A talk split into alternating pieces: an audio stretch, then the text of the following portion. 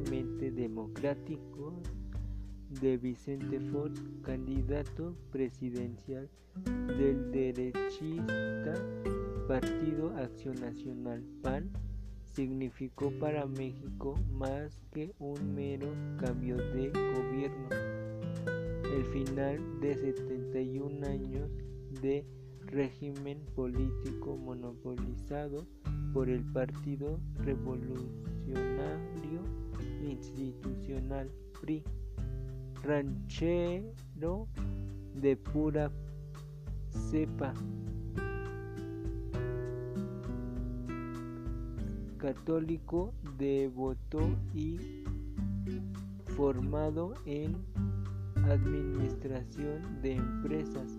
Ford hizo una completa carrera profesional en la sucursal de Coca-Cola antes de dedicarse en los negocios agropecuarios y de servicio como gobernador del estado de Guanajuato.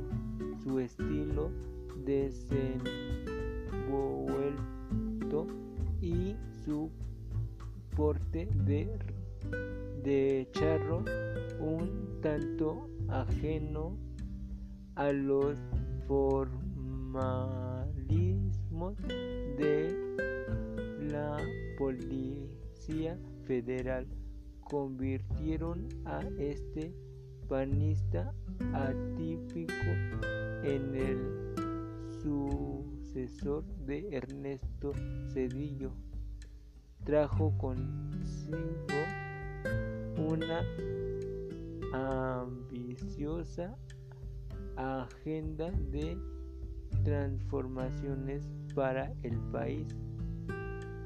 En sus seis años de mandato, la falta de mayoría legislativa dejó en el tintero importantes reformas institucionales y constitucionales mientras que otras que sí vieron la luz como la reforma tributaria no dieron los frutos esperados. Por otro lado, el sobrio crecimiento económico ligado a la coyuntura en Estados Unidos y a los precios del petróleo aunque acompañado, eso sí, de salud financiera, estabilidad cambiaría y una inflación históricamente baja dificultó la corrección de los déficits sociales en política exterior. Fox pesó pese a su defensa del libre comercio y a sus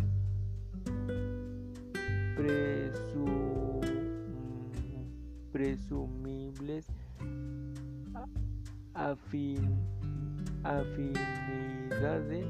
con George Bush otro presidente vaquero no consiguió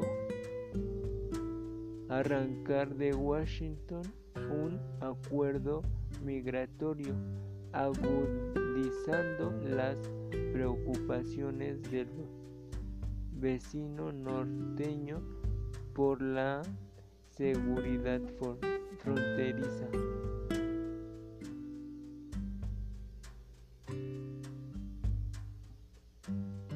El deterioro del clima político y la paz social, crisis institucional en el DF, revuelta en Oaxaca, explotó explosión del crimen organizado y la narcoviolencia. En preció la recta final del sexenio y cuestionó el balance eh, positivo de Fox, quien incidía los problemas del país como la determinación requerida. Fox preservó hasta el final. Insistieron los sondeos unos altos niveles de acepción popular. Tras dejar la presidencia, Fox montó un centro académico anexo al rancho San Cristóbal, su hacienda familiar en San Francisco del Rincón, Guanajuato. Desde entonces, el expresidente ha sido varias veces noticia por sus manifestaciones de rechazo al populismo. En América Latina, su, su propuesta de, de, de, despenalizar las drogas y las acusaciones de enrique, enriquecimiento ilícito en su contra. En las elecciones de 2002 de 2012 para conte, para con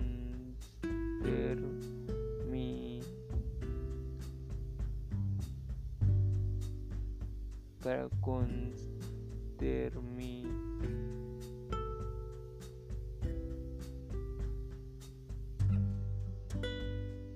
para consternación de la jefatura panista votó por el priista Enrique Peña Nieto. A la postre gan ganador y luego de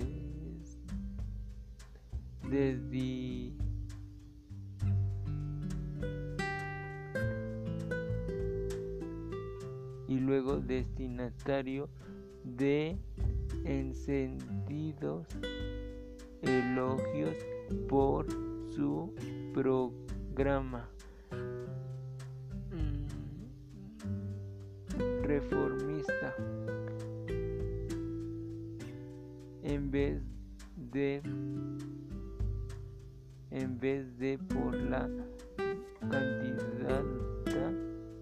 de su propio partido Josefina Vázquez Mota.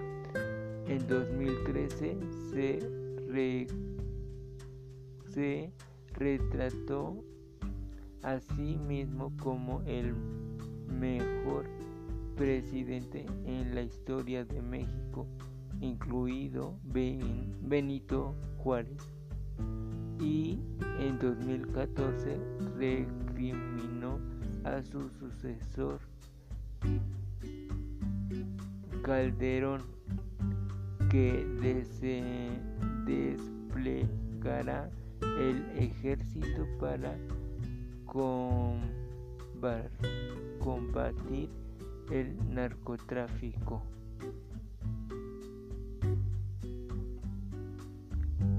Sin embargo, en el sexenio de gobierno de Felipe Calderón, uno de los periodos más sombríos en la historia contemporánea de México, tuvo marcado por la guerra no declarada del Estado contra los cárteles de la droga. Este conflicto pavoroso e irresuelto que registró no menos 60.000 víctimas mortales entre 2006 y 2012. Michoacano de Morelia y abogado con titulaciones en la Escuela Libre de Derecho, el ITAM y Harvard. Felipe Calderón Hinojosa desarrolló una precoz carrera en el Partido Acción Nacional PAN.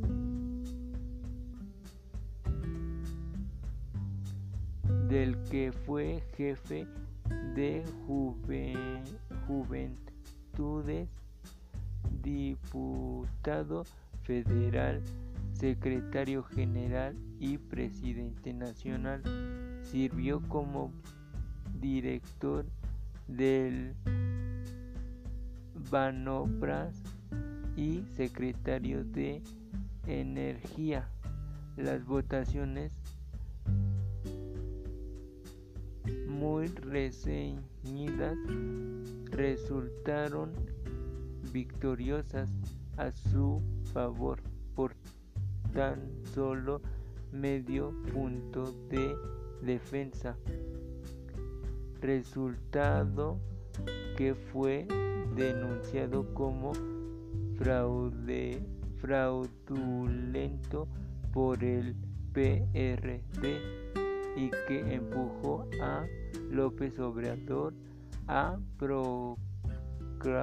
proclamarse presidente en rebeldía. El, primer, el primero de diciembre de 2006, Calderón arrancó su periodo de gobierno con un programa de de legitimidad y en una atmósfera para rebajar la tensión. Ofreció diálogo político y anunció la austeridad de los gastos corrientes, pero también prometió aumentar las partidas sociales. Igualmente con temprana fue de la de, la decisión más crítica de su mandato involucrar en los operativos de seguridad primero en Michoacán al poco en Tijuana y posteriormente en los demás estados golpeados por la narcoviolencia. A la Policía Federal y el Ejército. En 2010, el año del bicentenario, hubo más de 15.000 asesinatos relacionados con el crimen organizado. Calderón se empeñó en mostrar iniciativa política con medidas como la reforma parcial de los hidrocarburos, la cobertura universal en salud a través de Seguro Popular, el programa de, el programa de desarrollo humano oportunidades y el programa de ayuda de ayuda de apoyo alimenticio. 2009 fue un año de disgustos políticos y económicos. Se anticipó breve, pero muy intenso de la retención mundial que empujó hacia arriba la desocupación y la pobreza. Calderón destacó en los esfuerzos contra el calentamiento global y mantuvo una relación de altibajos con Estados Unidos.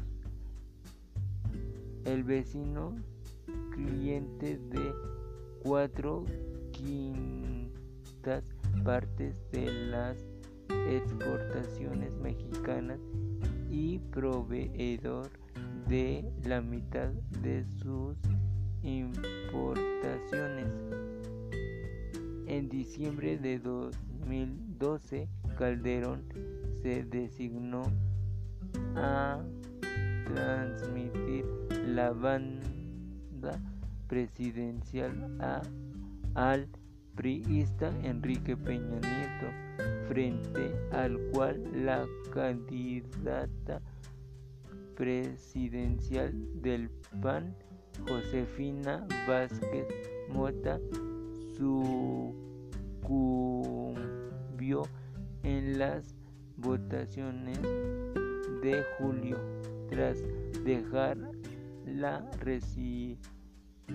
residencia de Los Pinos. Calderón a los 50 años emprendió una nueva vida en Estados Unidos como profesor de la Escuela de Gobierno John F. Kennedy de la Universidad de Harvard.